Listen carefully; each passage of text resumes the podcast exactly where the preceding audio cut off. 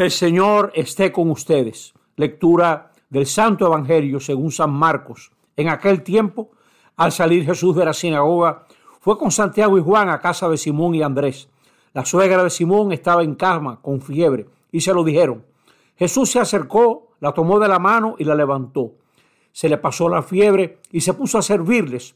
Al anochecer, cuando se puso el sol, le llevaron todos los enfermos y poseídos la población entera se agolpaba a la puerta, curó a muchos enfermos de diversos males y expulsó muchos demonios.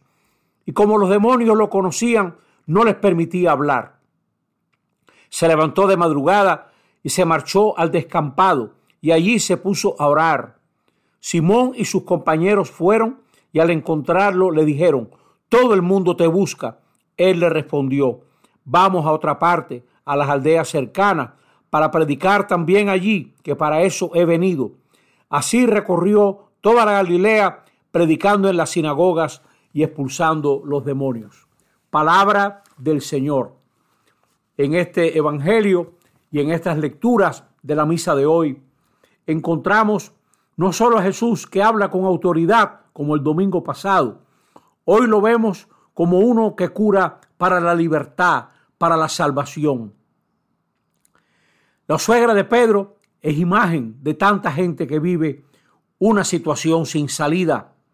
A veces nos sentimos rotos interiormente, fragmentados, frágiles, pero Jesús pasa sanando, poniéndonos en pie como a la suegra de Pedro.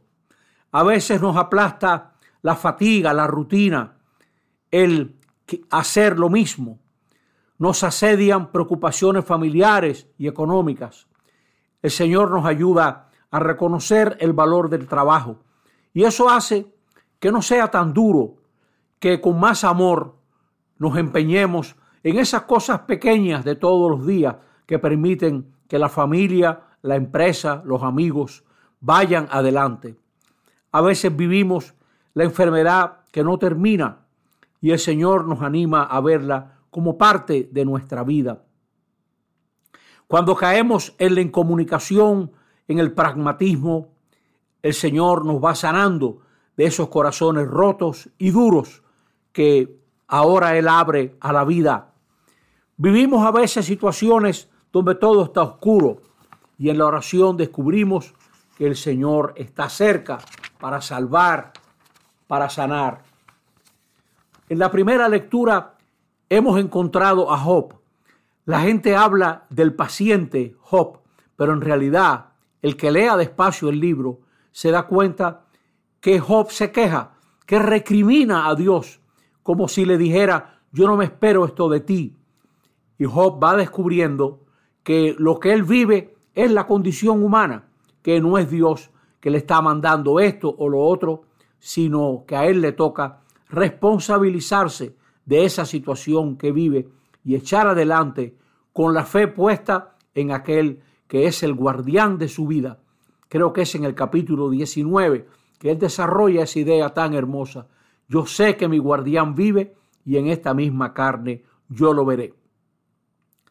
Para la alta gracia de este año, los obispos de nuestro país nos han hablado de la importancia de la oración. Tomemos en serio esa invitación y todo el que pueda busque en internet la pastoral de los obispos para descubrir los caminos, los caminos de la oración. La libertad no viene de apretar los puños. La libertad nace de una relación de amor. Donde hay amor, hay creatividad y hay libertad. Y ese Jesús del Evangelio nos enseña a orar. Jesús entra en la oración temprano en la mañana y en esa oración descubre su originalidad, su libertad. Vienen los discípulos y le dicen, todo el mundo te busca. Jesús es libre para no llevarse de las expectativas de la gente. Tiene una dirección que le viene dada en la oración.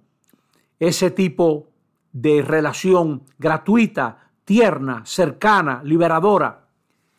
No descuidemos nunca la oración. La persona que vive, respira el hombre y la mujer que creen oran.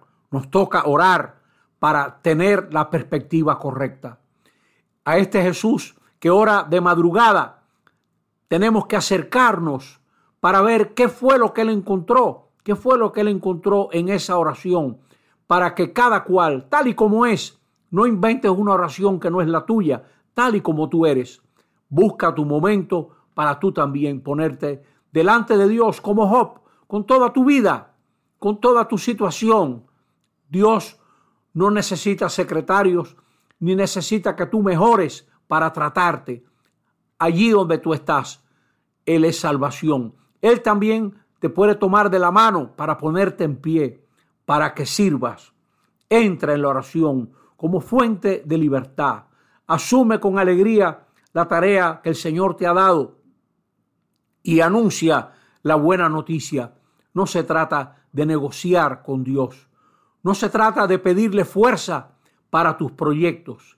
Se trata con honestidad de encontrar el camino y los proyectos del Señor para unirte a, tu a su designio y descubrirlo en tu vida.